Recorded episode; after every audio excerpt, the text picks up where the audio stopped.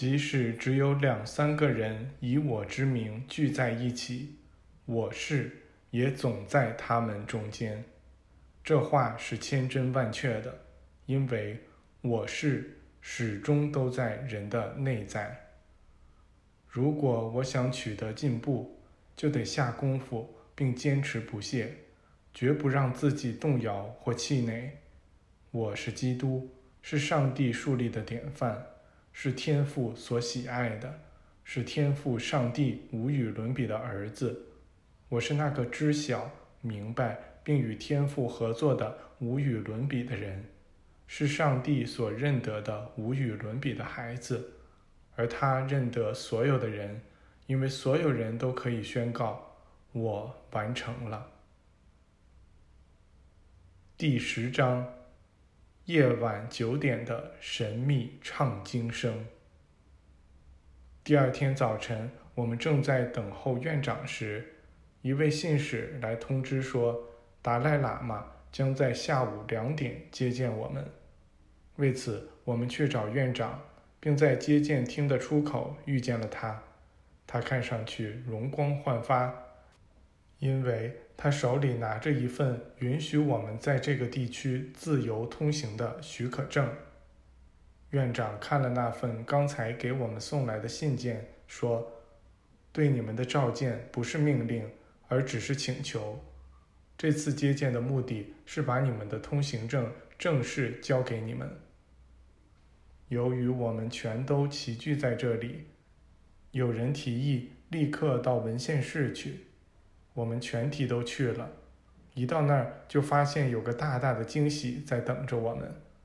那里有数千块粘土板和篆刻在铜及青铜上的文献资料，还有一些精雕细刻的白色大理石薄板。这是我们第一次有机会近距离细看这种文献，因此我们决定马上就仔细查看一番。院长跟我们说，他对这些经版不太熟悉，但有人告诉过他，他们出自波斯。他主动提出去找一位熟知这些经版的喇嘛来，于是他就去找了，而我们则开始了研究。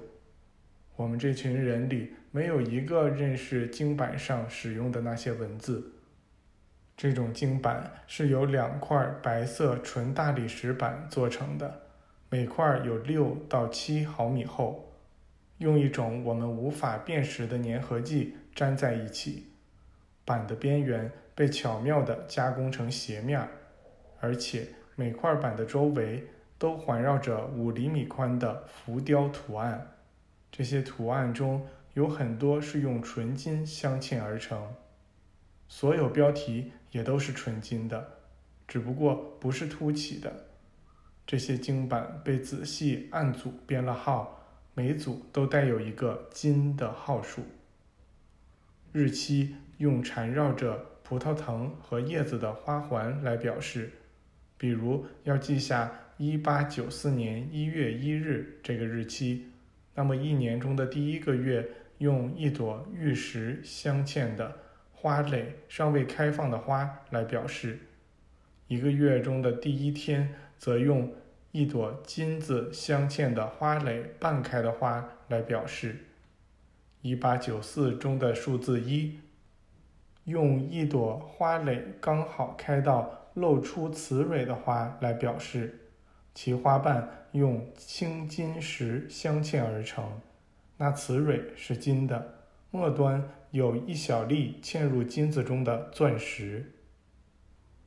数字八用一朵盛开的花来表示，有八根金子镶嵌的雄蕊环绕在雌蕊周围，每一根雄蕊的末端也都有一粒嵌入金子中的钻石。只是比雌蕊上的钻石要小一些。数字九则用一朵有九个花瓣的盛开的玫瑰来表示。第一个花瓣是用青金石镶嵌的，第二个是玉的，第三个是玉髓的。这个顺序重复三遍，表示已到了手指数的末尾。